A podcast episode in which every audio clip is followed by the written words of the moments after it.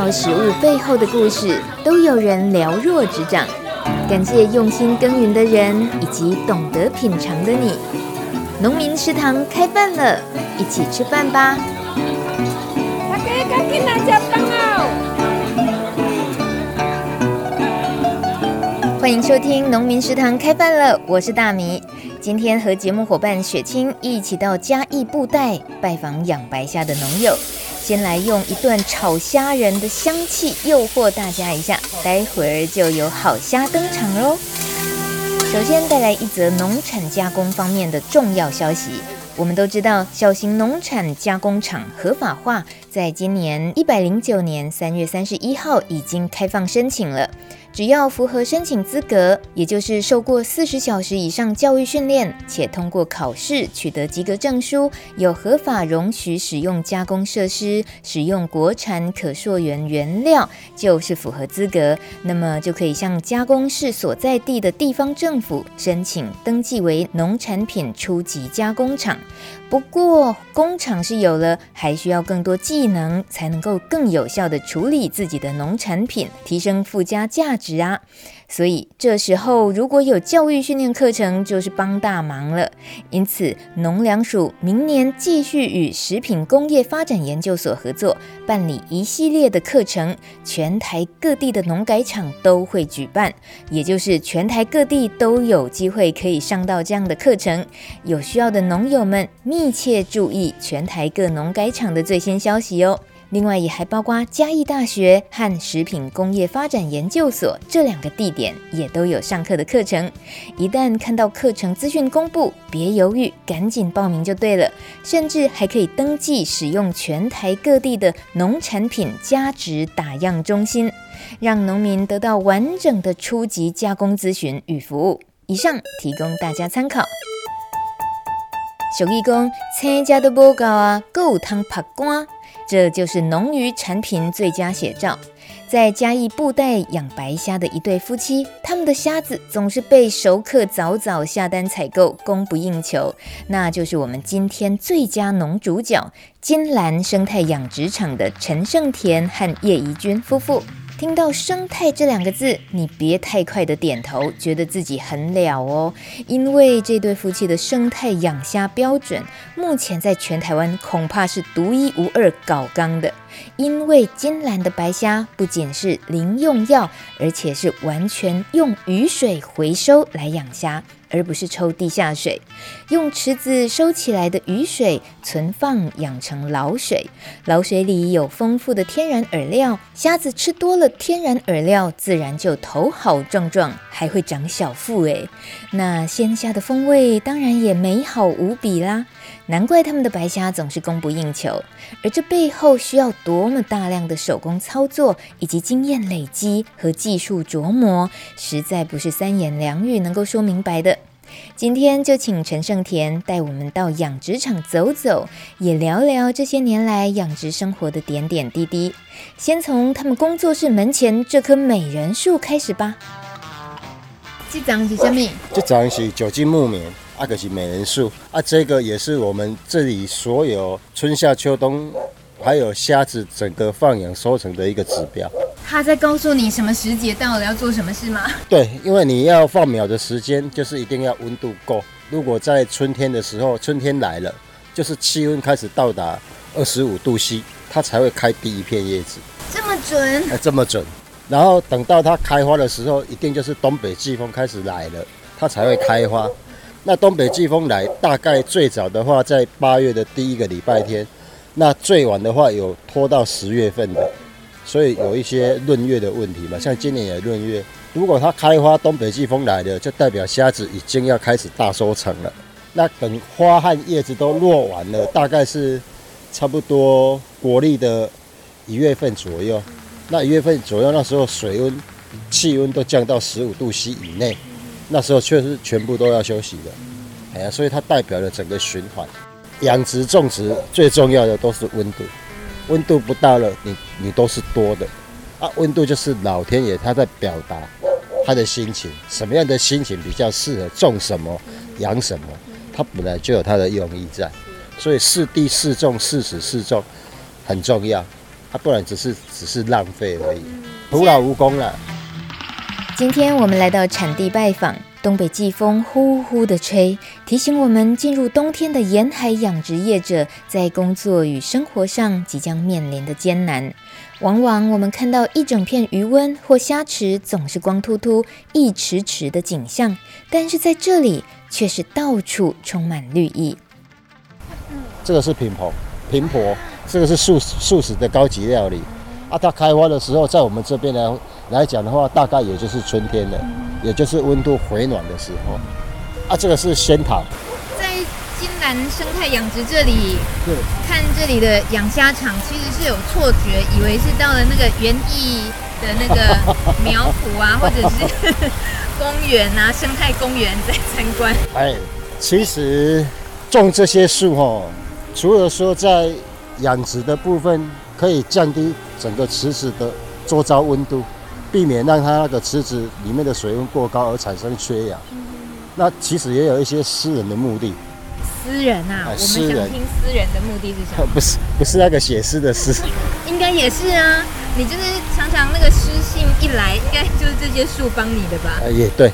啊，因为这里相对氧气比较足嘛，脑袋瓜清醒，那就写点东西跟大。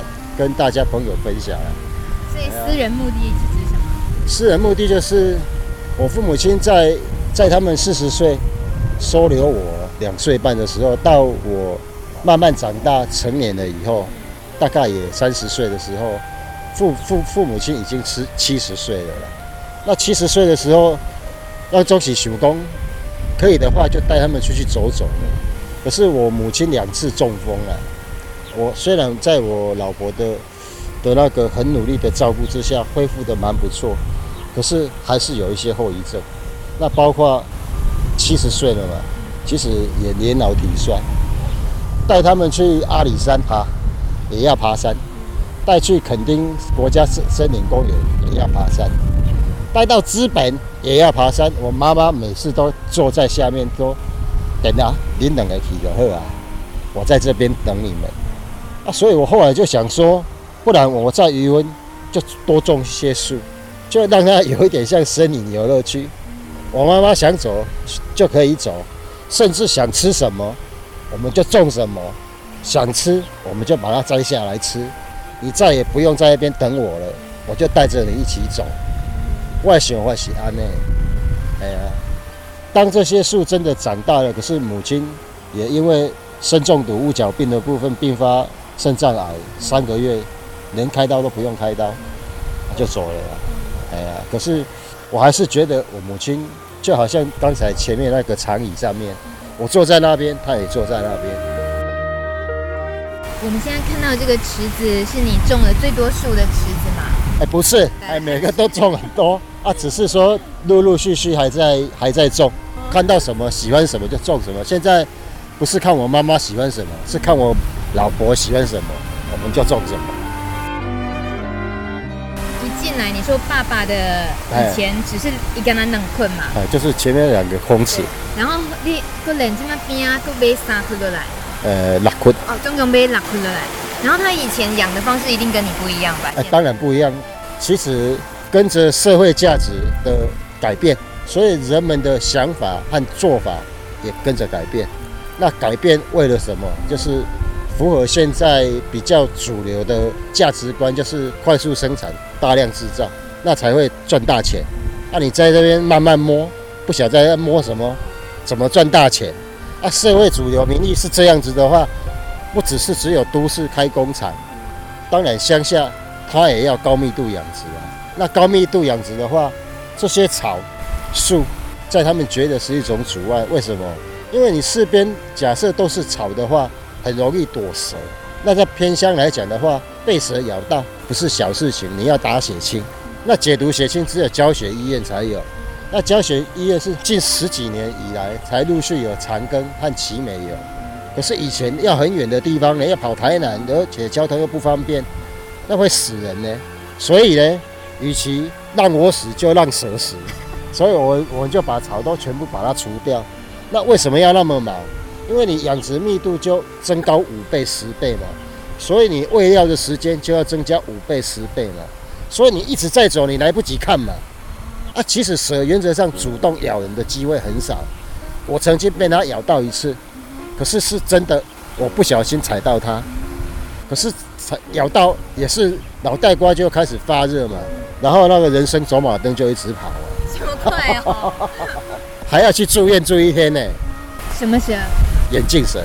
哇！啊，其实那一天已经闪过五条蛇了，那是第第六条。嘎迪，我到底什么尴尬？嘎爹，你真的是脑袋发热，因为你会很紧张啊，你会超级紧张啊，你看到眼镜蛇就很紧张，你又被它咬到，你更紧张啊，你就你就会先发呆啊，说奇怪怎么会遇到我？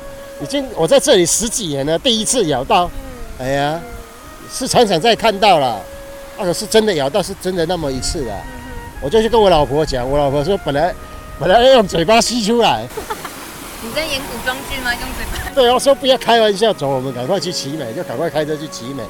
其实如果四小时之内你达到血清，除非你有本身有一些先天疾病，那如果没有的话，其实都还好。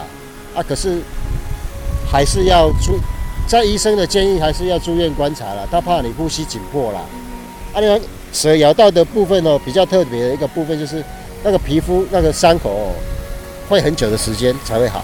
因为它有注射毒液啊，啊，其实剩下的也还好。朱养鞋自己吓自己，头皮哎对，烧那个自己吓的比较对对对对对，没错。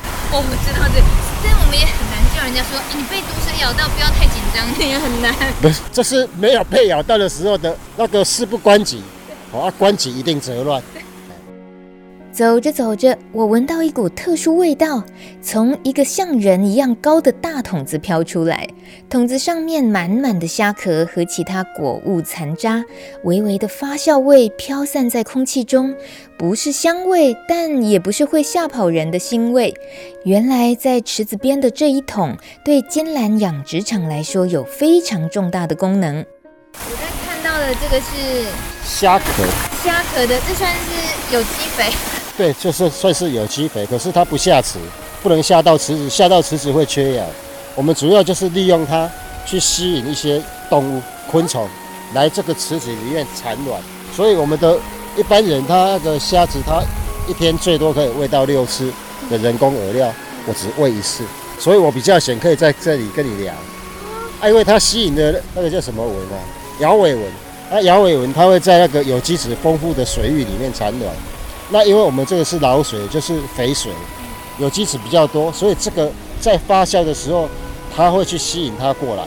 然后这个摇尾纹它也是很机车，它不是只要有这个味道，然后有有机质丰富的水而已，你还要有树去遮挡适当的光线，它才愿意过来。数量会比较多。啊，我们用天然饵料，用大自然的饵料下去饲养出来的虾子。那相对的口感就是不一样，因为摇尾纹的那个幼虫的蛋白质是百分之七十到百分之七十八，我们一般的人工饵料只有百分之十八到百分之四十八。对，那然后人工饵料它还必须要用粘剂，所以鱼虾到一定的程度很容易吃太多人工饵料，肠胃不舒服。吃天然饵料不会。这个生态循环太妙了。现在这个人，嗯。这个有机肥其实是来自虾子的壳，对，跟一些感觉也是蔬果果皮什么菜，是吗？因为我们这边的一些种的水果很多，来不及吃，来不及吃，它等一下你就会看到掉很多，就就地当那个有机肥。可是我想一想，是不是还有可以其他的利用的部分？所以后来再演变到这里。其实一百年前根本没有，一百年前没有人工饵料。那时候有一阵子我虾子养不好的时候，我一直在想，如果没有人工饵料，那那老一辈他们那时候吃的鱼和虾子到底是吃什么长大的啊？我就去追究这些，后来才追究到这个原理出来。哎呀，哎，这个意思是会这么干的养殖业者太少了，是吧？哎，目前会越来越越多朋友这样子，因为大家都在进步，大家都在努力。这么做感觉就是很取之自然、用之自然的这样循环。你觉得一般的养殖很难也真的这么做？那个通常考量是什么？考验是什么？哎，太慢了。来不及。尾后期。哎，如果你想要赚钱，然后想要赚大钱，又要很快的时间，在最短的时间赚大钱，那来不及。可是你如果要吃好吃的、吃健康的、吃安全的，那相对它需要一些时间来累积。其实农渔业现在有几个人赚钱？很少了。第一不好养了，第二养起来的话，你大量养殖嘛，大量养殖相对东西多就便宜嘛，那得到什么？得到就是一个累而已嘛。养多的时候，你国内台湾的市场本来就很小，你必须靠外销。在今年、去年来讲，外销整个拉不动嘛，所以鱼价大崩盘了，所以整个养殖渔业受伤很严重。那个受伤，你会也会是那个最前面就会受到打击的吗？还是你有安全栓、安全锁，会有一点保险的？在很早之前，我们就已经有这样的感觉啊，所以原则上我们都以本土市场为主。另外一点就是说，在我们这边的一些养殖的一些鱼虾收成以后，我不会只单独跑一个通路，因为后来。在五六年前的时候，曾经也受到很大的打击啊。那后来陆陆续续，说实在的，有有受到一些朋友贵人的帮忙，所以我帮我们多认识了很多的朋友。那这些朋友陆陆续续一直合作到现在。那包括一些所谓的电商啊，或者所谓的餐厅啊，或者所谓的团购啊，哎呀，到目前。这五六年来，五六年以来，大家都一直保持一定的程度的合作。因为我的人做简单的啦，也无复杂啦，只清楚人就清楚啦。啊，我物件若有我加印尼，啊若无的话，我唔敢讲先甲你收拾创啊会，因为安尼无意思啦。啊，我也不希望有那个压力啦，系啊。可是这五年以来，因为是整个气候的大变动，我们国内认真来讲，在白虾这一部分来讲的话。在虾苗的育种，一直没有办法有很很大的突破了，所以你虾苗一进去，一百万进去，碰到水剩下五十万啊，然后又是这样子的天气，损伤陆陆续续损伤，那能够剩下多少？所以收成相对的真的是很差，真的是很差。消费者这些朋友连续五年都这么难过的时候，你第一年、第二年还说得过来。三四五，有时候说实在的，我们自己也很不好意思啊。虽然整体大环境，所有的原物料在前几年石油涨价的时候，电电费涨价，饲料涨价，所有的机械设备涨价。可是，在今年来讲的话，汽油降价嘛，啊，什么降价？我刚才念到的东西，都没有降价啊。我们的宅配也一涨再涨啊，那。我也不晓得要去跟跟朋友怎么讲，虽然事实是这样子，啊，怎么办呢？啊，只能尽力共体时间呢，啊，不然我就养少一点嘛，哎呀，就少赔一点。有时候这样不好的时机哦，不能去求富贵了，先求平安呐，哎呀，能够渡得过去是最最大的福气啊，就不要去想那么多了。我们可以坐一下吗？可以啊。方便吗？哎呦，哎。哎，看你坐到来这个姿势，有什么二十年来起黑暗的职业病，跟咱老师招供一下。卡卡啦，手啦，肩胛头啦，肩头啊，个大位掉伤的啊。哦，安尼我目前目测就是几组海了了。半组发鸡啊啦，无几组啊。我们住在盛田跟怡君的虾池旁边，然后一棵感觉很茂密的，不知道已经种几年的苦楝树下。然后有草有花相伴，可是你只要把眼睛再稍微跳过一个池子，看看旁边其他的虾池，你就知道一般虾池鱼温不就是应该长那样吗？所以再回来自己眼前这里就想，诶，不对，我现在是在户外踏青的感觉。帮我们呃复习一下当时的那个点，就觉得应该是这么做，比如说不要抽地下水的那个这么重大的决定。哦，那事情大条了啊，是怎么来的？其实我说过了，我跟我老婆都不是专门专业或者是学这个东西的。呃，我老婆在旅行社当领队嘛，那我是在保险公司里面当业务主管，几乎八竿子打不在一块了。后来因为我母亲中风，我老婆辞掉工作去照顾她，老婆尽心尽力去把我妈妈照顾好了以后，我妈妈复原了嘛，可是工作回不去了，那回不去了，家里有闲置的虾池，她就想说来整理，那其实她也不懂啊，我也不懂啊，她在那边摸索，其实虾池工作大部分都是男性工作者，或是男性的一些长辈了。少年的没人力者啊，更何况是女性啊，所以我看他这样子也很辛苦啦。可是后来二次金融改变以后，我觉得我对现在这个世界越来越不了解了。那时候就有一点想退下来了啊。然后母亲、父亲的身体一直出状况了，那后来我就回来，回来陪他们跑医院，走人生的最后一段路，大概三四年的时间。那这一段时间，当然，同时我跟我老婆在这边开垦这些这些虾池啊，前三年几乎都没有什么收成了。那地下水的部分，其实我们最早之前也曾经抽外面的海水，也曾经用河水，也曾经用地下水，可是养的成绩都很差，也都没有什么收成。那后来就是我母亲癌症转移到肾脏的时候。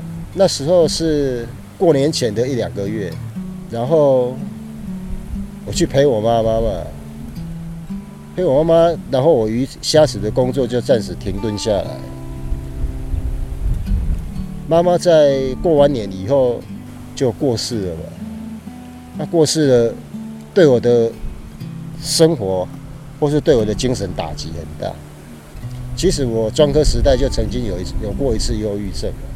因为我是很容易想东想西的人，后来我母亲过世以后，我的忧郁症又起来了，晚上就是睡不着，就是想到很多事情都睡不着，那白天完全不想说话，就很闷。那在这样的心情和精神状况之下，我根本就没有办法再继续去摸索这些养殖的工作，所以放空，不养。啊，那一年自己流了很多眼泪。啊，那一年的夏天也下了很多雨。就奇怪，以前都要抽外面的河水、海水、地下水。那一年我突然发现说，啊，其实你不用这些水源的话，老天爷在适当的时机点下的雨已经足够你养殖了。后来去长庚吃了三个月的药，看着那些雨水，在想说，是不是？母亲叫我再试一次，其实前三年成绩很不好，也是一种打击啦。然后业务工作很忙很累也有，那同时要跑医院，整个心力交瘁到根本就完全不行。本来是想说就放弃了，啊，可是那个时候就是一个转机。那一年用雨水养的成绩很好，所以其实我一直不想去讲这一段。每个人都有自我保护装置嘛，这一段是我最不愿意谈的一部分啊，可是这一段却也是最重要的一部分。这年头都还用母亲取代称呼妈妈阿布是很少见的，所以也是可以感觉得到那个一点诶丰富的情感跟沉重感在那里面。你你只要出现了母亲前后的句子。语速会瞬间减缓。母亲虽然我不是他所亲生的啦，可是他真的也用了很很大的努力去把你拉拔大。虽然一辈子我都没有都没有跟我母亲拥抱的记忆，我一直很想拥抱她，可是到最后一天她合上眼的时候，我才敢抱她。因为我母亲很凶，她管教很凶。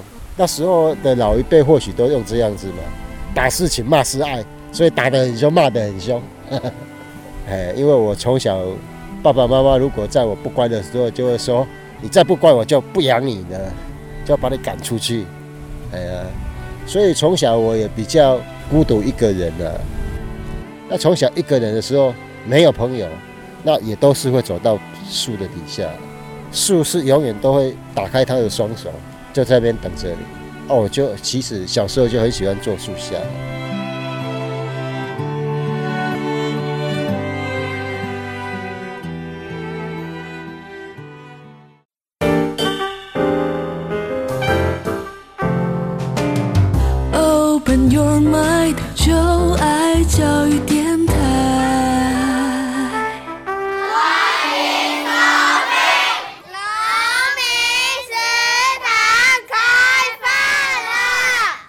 谢谢嘉义朴子的双溪国小小朋友为我们第二段节目热闹开场。农业知识小百科，米烤了没？你知道养殖业要晒池子具有什么功能吗？五、四、三、二、一，请解答。气候异常对于以雨水收集养殖白虾的金兰养虾场的考验，最近几年相当巨大。陈胜田为我们导览时，看着工作室门前两座干涸、完全没有水的虾池，空无一物的池子也代表毫无生产。但是事情总有一体两面，让池子被阳光曝晒，原来也有重大的功能。因为这两个池子，因为今年的雨水量真的不足。所以这两个池子就休息一年，一般来讲是只有休息大概两个月，甚至到三个礼拜就可以了。因为晒池的部分就是希望说池池子里面的烂泥巴可以经过太阳的转化，还有东北季风的转化，让那些本来在里面的有机质分解成为更小的那个分子。当我们下雨的时候，那些。部分就会成为有那个我们所谓的那个水里面的那个有机有机物质来养那个虾苗，那是最天然的，然后不用再花费任何的成本。那今年的水不足，就让它不止晒三个礼拜，或是晒两个月，让它晒一整年。那另外一个部分有晒土，也是相对让一些以前有一些老一辈的，他们喜欢吃海鱼，比较不喜欢吃养殖的鱼。因为养殖的鱼，如果像这样子，你的底底底土没有处理的话，会很容易有土味。啊，你有处理的话，就不会有土味。十一年前，陈胜田和叶怡君夫妇开始以雨水收集方式养殖白虾，摆脱了一般养殖业以抽地下水养殖而背负着地层下陷的原罪。他们也曾和其他地区的养殖业分享雨水养殖经验，但是学习的人最终大多是打退堂鼓，这点更显现出经营的技术门槛和他辛苦的地方。陈胜田说，每年双十国庆过后，东北季风报道，随着气温降低，鱼虾的食欲也下降了。冬天一来，常需要接受每年两波气温十度超低温的考验。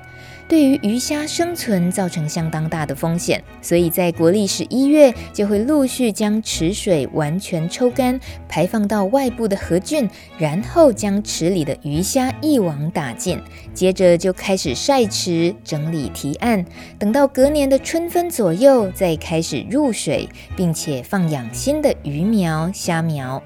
我们节目刚好在养殖场准备休养生息的时期到访，也好趁机多了解这对夫妻对养殖事业的用心。说起金兰养殖场的金兰这个名字是怎么来的呢？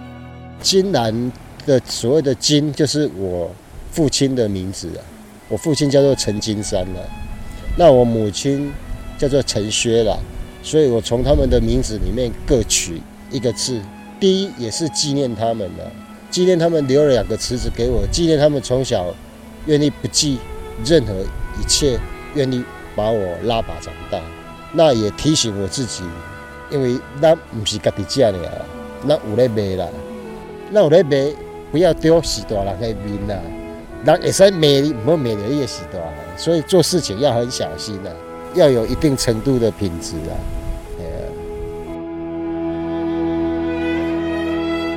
讲到布袋，你也想到什么瓜？我问雪清这个问题，他竟然毫不犹豫地回答我：布袋戏呀，布袋嘛。好吧，也蛮有创意的。台湾的五六年级生最熟悉的布袋戏配乐，当然就是投机者乐团 The Ventures 的作品喽。听这一首超级经典的曲子《Wipe Out》。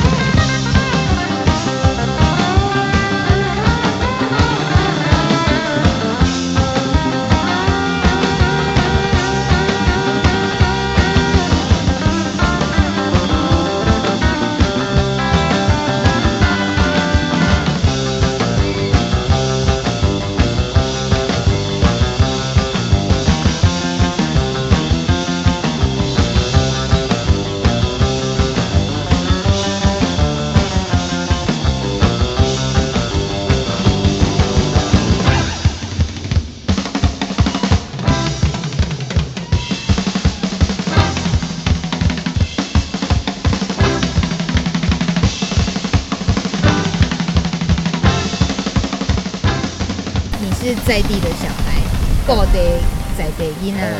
然后我们一见面，你就带我们在景山国小对面五十年的老店，吃在地的小吃，最棒的那个豆夹面，还有霸爹，对吧？是不是叫霸爹？对，好霸爹。一讲起这一家店的历史，然后你从小学时期就开始吃，然后跟这家店一家四代的熟悉，这些说到现在，然后我就从那个店到了你现在养虾的地方，这里应该已经剩没几户人家。嗯、这里连我搭计程车来的时候，计程车司机说他开那么多年的计程车司机，他很少来这个地方。这里这里根本是三不管地带。对于在地当地行拢感觉讲啊，你来家冲下。但你在这里这么久这么久，你的二十年来的金兰生态养虾事业也在这里。这个地方，我这一两天的接触，我感觉到缺水缺人，你还是在这里。你这些年这样撑下来，看着这人跟水，我们看到的可能都是不敢太乐观。那你自己怎么看？再怎么样哦，这里还是。人不亲土亲啊，那这里有很多从小到大的回忆和记忆啊。那生活里面，你说都没有快乐的部分吗？其实像有一些朋友，像你今天来，也是一个很快乐的记忆啊。那哪哪有可能三百六十五天每天都快乐的？哪有三百六十五天都是朋友来的？那本来就是日子这样子去做一个点缀，就是这样的一个循环。认真来讲，我有讲过啊，以风头水尾啦，所以你养殖或种植，相对的要付出比别人更更大的努力。可是呢，另外有一点是很特别的，比较少人提过的。其实布袋是台湾从久远以来所谓的五大产盐中心之一。那产盐中心的条件有两大条件，第一就是很少下雨。第二就是很少下雨，那当然就是太阳很大，所以这里是一个很阳光的地方，所以所有的悲伤在布袋不会停留超过五秒钟，知道吗？你是说因为阳光有阳光就有希望的感觉？对，不会像台北啊、基隆一样一直下雨，你心情有时候就很难很难好的起来。而这里太阳这么大，那个所有的不好的感觉不会超停留超过五秒钟，只要你愿意想得开。你就会看到满眼的灿烂的阳光。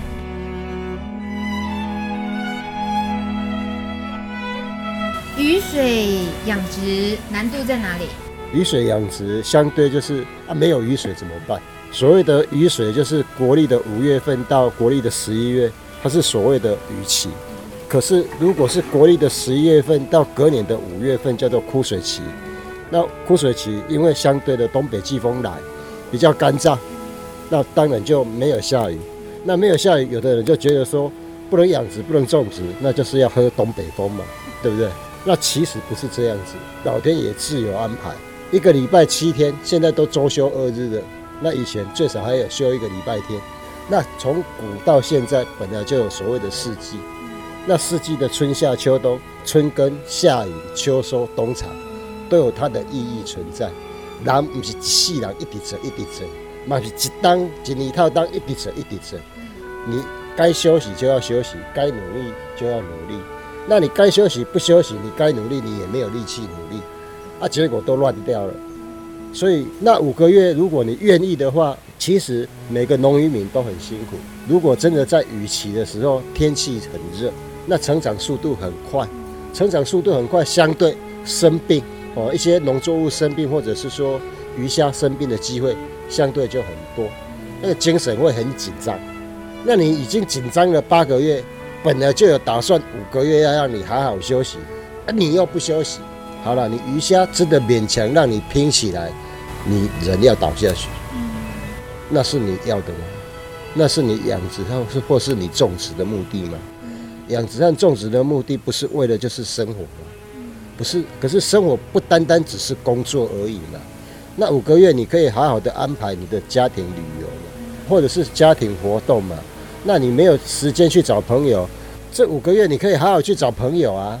那不要说这个社会没有人情，没有温暖，是你自己选择不要的啊。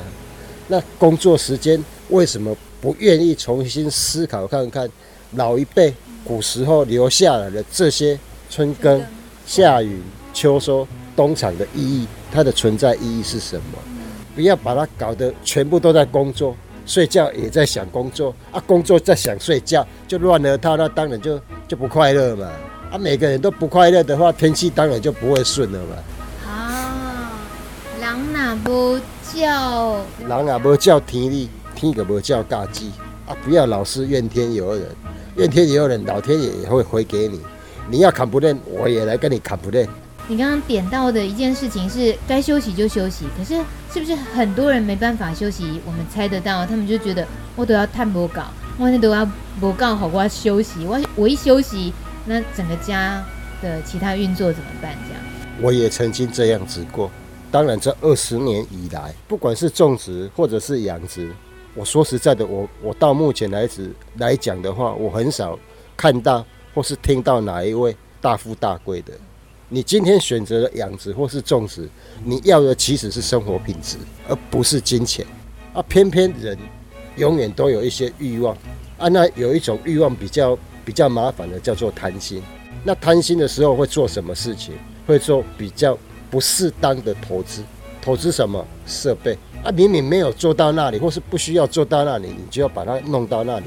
那些设备一堆钱啊，结果投资了很好的设备，最大的心得就是说，其实不买也可以啊，可是来不及了。所以你回来乡下，你要记得把你的生活脚步放慢，那记得把你的欲望收起来。你要的是生活品质。要的是一份平静和平稳，不是在大富大贵啊！如果在这个世纪或是在现今的台湾，有什么可以马上大富大贵的？人家跟你讲，你觉得你相信吗？现在的资讯那么流通，怎么有可能那么多天下白吃的午餐呢？为什么总有人愿意相信，不去付出你的血汗，就可以平白无故得到你想要的那些？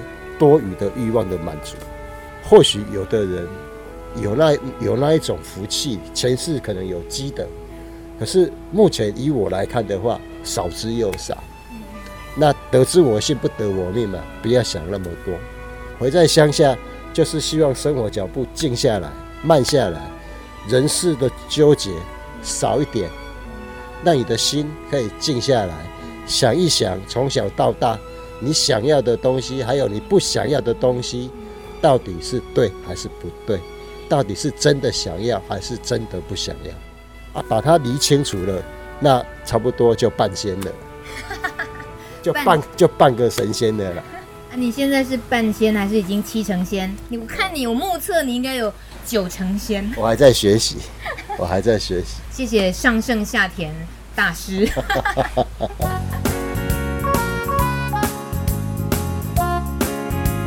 煮虾子很简单啊，吃虾子也很简单，可是要吃好吃的虾子，要怎么简单去煮，那就不简单。这不是绕口令，这是我们现在活生生要实现在大家眼前的整个记录的过程。它到底不简单在哪里？怡君，现在我想要就是怎么煮带壳虾。那带壳虾一般，呃，我们都是急速真空冷冻。然后要煮的时候呢，再把它从冷冻库里面拿出来，放到水里面解冻退冰，这样子是最新鲜、最好的方式。呃，有些人他们常常会前一天就拿出来解冻，因为这是肉，这是肉类解冻的方式，不适合应用在海鲜。海鲜的话，哈，最好的话就是要煮的时候放到水里面解冻，这样子就可以了。呃，当然有些人他们会强调说不需要解冻。可是，如果不需要解冻的时候，我们一般家庭主妇就会很难拿捏他要煮的时间到底有到底要多少。对啊，除非说你是要煮煮面、煮汤面之类的话，那就可以用不用解冻的方式煮虾。嘿，依照不一样的的食材有不一样的煮法。然后我们现在就可以开水来煮虾，一般。煮虾的水大概要多少？一般我都会建议用，呃，两倍的水来煮虾，因为这样子虾它才有办法说，当我们水滚入虾的话，它才有办法每只虾能够完全的充分受热，水量就至少两倍就对了哈。对，就是虾重量的两倍，因为这样子你才不会虾子一下子下去，整个温度就拉下来，那影响了虾子煮熟的时间。那因为煮熟的时间就是绝对决定了虾子的甜美鲜美的最主要的原因。哦，不要煮过熟。是不是现在冬天啊？然后只要天气一冷，大家都喜欢吃火锅，然后去那种外面的一一人一锅也都会附上虾子。那个虾子一下去锅子里，其实我都不太知道怎么判断，看到它红了就好了吗？红了是一部分，可是可以判定虾子有没有成熟的部分有两个部分。以我们来以我们来来看的话，除了所谓虾子的体色变红以外，就是看它尾巴卷曲程度。可以做一个参考，越卷越对吗？越卷越熟，所以卷到一半就好。那如果你确定你的虾子的来源是品质比较好的，可以让它只卷四分之一，熟度越不熟越好，越新鲜越不用煮到太熟。最好的最好的是吃沙西米，生吃，生吃，可是不建议。一般我们都会说用盐标低哦，所以我们会加一些盐巴来煮虾。那盐巴要下多少呢？我们就是让这个咸是不能喝的咸。我们不是要喝汤，我们是要用盐水煮虾。对，所以不能喝的咸就表示比较咸一点就好，也不至于真的放太多盐巴嘛。哦，对，其实其实这个是看每个人的那个烹饪习惯来调整的。对，现在水已经滚了，然后我看到秘密武器就是没有啊。我们刚好在场域里面有很多那个泰国柠檬嘛，我想说不要浪费，我们就拿这个来做一下香料。在水滚的时候就先放下这柠檬汁了，直接挤，把这个现采的柠檬汁挤进去，然后滚着状态就把虾子丢下去了。其实我这个是看那个以前阿基斯啊，阿基斯的那个步骤下去煮的，我觉得效果蛮不错的啊。因为这样子，我们在剥虾的时候，整个那个就没有什么腥味，手上也不会有腥味，对，是香的，是柠檬香，对不对？剥完虾子，虾子已经翘脚了。哎，对，就根本是十秒内，十五秒左右，哎。有时候大小不一，所以它的脚哦，我们不一定同时都卷，先卷的起始先上来，才不会过手。那你煮虾就是不要让它滚到整个那个那个虾汤煮虾的汤汁都变成。浑浊状，就代表你煮过熟，把虾的甜度还有它的虾黄都煮出来了。那我们今天的虾是中虾，所以它是有点厚度，所以我们就是，呃，让让它泡一下那个水就好了。你你不要硬是一直要把这个水煮滚，那水水煮滚的话，会把那个虾里面的蛋白质跟甜度都把它煮到我们那个汤汤水里面，那这样子就不好了。还有，我们今天是要做白灼虾。那基本上看虾子都变红了，我们就可以盛盘。因为每只虾在盛盘之后，它还它还是会继续后熟。那等一下，虾子会后熟，因为它的热度会让它的那个肉一直在一直在熟成。那如果说你想要阻止它，那也很简单，你只要起锅之后，你漂一下冷水就好了。你漂冰水的话，是可以让虾肉更更加的脆口。那如果说你漂一般的水，我们只要阻止它继续熟，这样子就可以，我们的效果就出来了。我们煮我们煮过虾子的水哦，不能让它有混浊。如果说这锅水是混浊，那表示你真的煮过熟了。你把虾子里面好吃的那个甜度都煮到汤里面了。那如果这个逻辑来听，我们就吃外面的一些火锅煮的虾子，真的煮过熟，虾子是不是就不要吃，就喝汤？汤汁里面有虾子的风味，这样说得通吗？这样会不会变成痛风餐啊？什么餐？痛风餐？对呀、啊，对呀、啊，因为基本上我们我们吃虾，我们就是要吃它的口感跟那个甜嘛。对啊，那如果你你都全部把它的甜都煮到汤里面，这样子有好像有点浪费啊。对。可是当然汤头很好喝啊，你可以煮粥，可以煮面，也是很 OK 的，没问题的。对。哎，这边有人在剥虾了哦。我好，我真的没有见过虾子。煮好之后再剥的时候是这样子，感觉它还活跳跳的，这样这么 Q 弹。我们追求的就是那种像皮蛋的那种 QQ 的口感，对。当然，我们刚刚如果说煮完马上就漂冷水，它就会变得很脆哦。那个陈胜田先生，你剥虾子，你应该也可以参加剥虾子比赛耶，好快，好利落。嗯，以前以前我们我专业的，专门在剥虾仁呢，剥给你吃。没有没有，我们就是剥那时候也没有什么收成的时候，嗯、我们就剥虾仁。那时候就那时候就是有虾，你不知道说，呃，还可以请一些阿姨来帮忙剥虾。那时候就就是自己剥，工钱自己赚这样子。哎呀、啊，蔡雪清，你这是不是是不是这辈子第一次有男人为你剥虾？是不是？嗯，没错。感觉怎么样？很贴心，然后剥的比我好太多。我每次剥我都会喷到自己的衣服。还好命哦。我们。要的就是这个感觉，就是这个笑容。吃到东西会有那种满足，会有那种快乐。因为这些满足和这些快乐，我们有生活继续下去的动力。我们努力的是这个。厨师也是一样，那我们也是厨师，我们是厨师的前置作业。食材好，不用搞得太复杂。刚才有用什么？就一个盐水，水和盐而已，温度控制好，就只有这样子。你不要搞得搞得很复杂。越复杂就是越奇怪，让你看不懂、看不清楚，那个就是奇怪的部分啊。这个很简单，产销履历你有做十三年了。对啊，产销履历，你的官网里面资料简单一看就知道，原来你是那么早之前就有产销履历。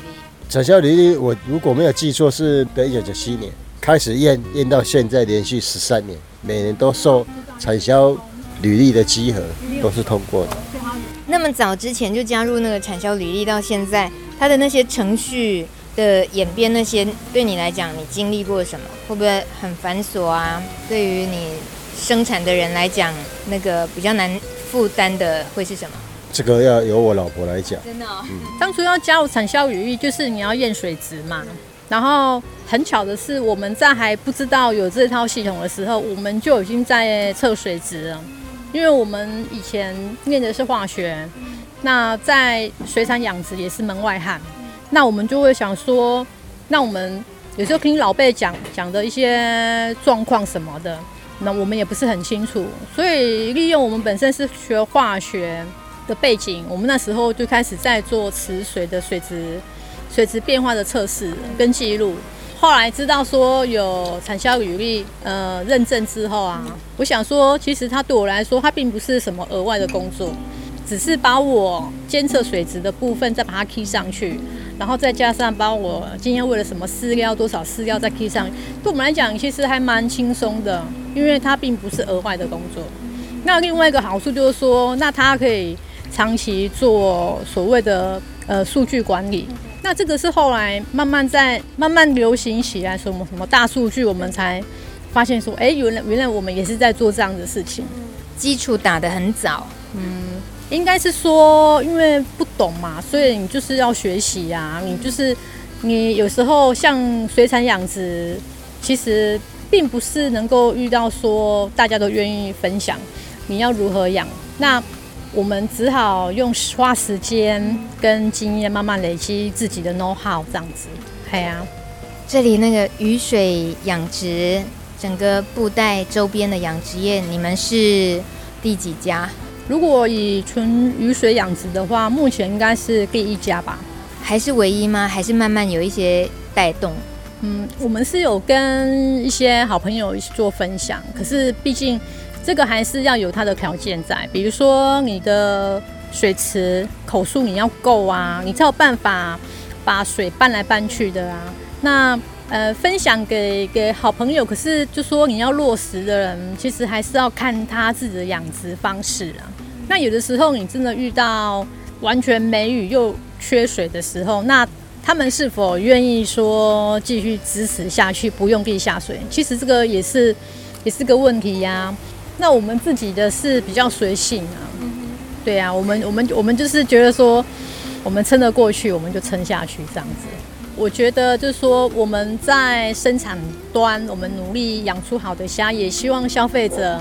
在解冻、在料理，也能够一样很用心的，到最后把这道食材哈，我们能够吃到好的虾，这样子，就是在每个环节其实都是环环相扣的啊。怡君这段话的意思就不要浪费了这么好的虾，真的，因为每一只虾就好像是我们的小孩一样，我们都很用心的在养虾，所以当然也是希望说消费者他能够好好的把这只虾料理的好，然后吃到最好吃的虾。其实这个我们就会非常非常的感动了，真的。谢谢盛田和怡君这一趟布袋之旅，留下好多深刻的记忆。东北季风是残酷的，但人与虾是那么温暖又甜美，就好像盛田在他们的 FB 布袋金兰养殖场写的那一首短诗：“无求河海不愧地，天降甘霖席涓滴，草青树绿蕴秀气，憨人无需费心机。”想追踪金兰的话，可以搜寻布袋金兰养殖场。这个兰是山兰的兰哦。感谢你的收听，别忘了到迷你之音的粉丝专业按赞和分享哦。下礼拜一晚上六点空中见，拜拜。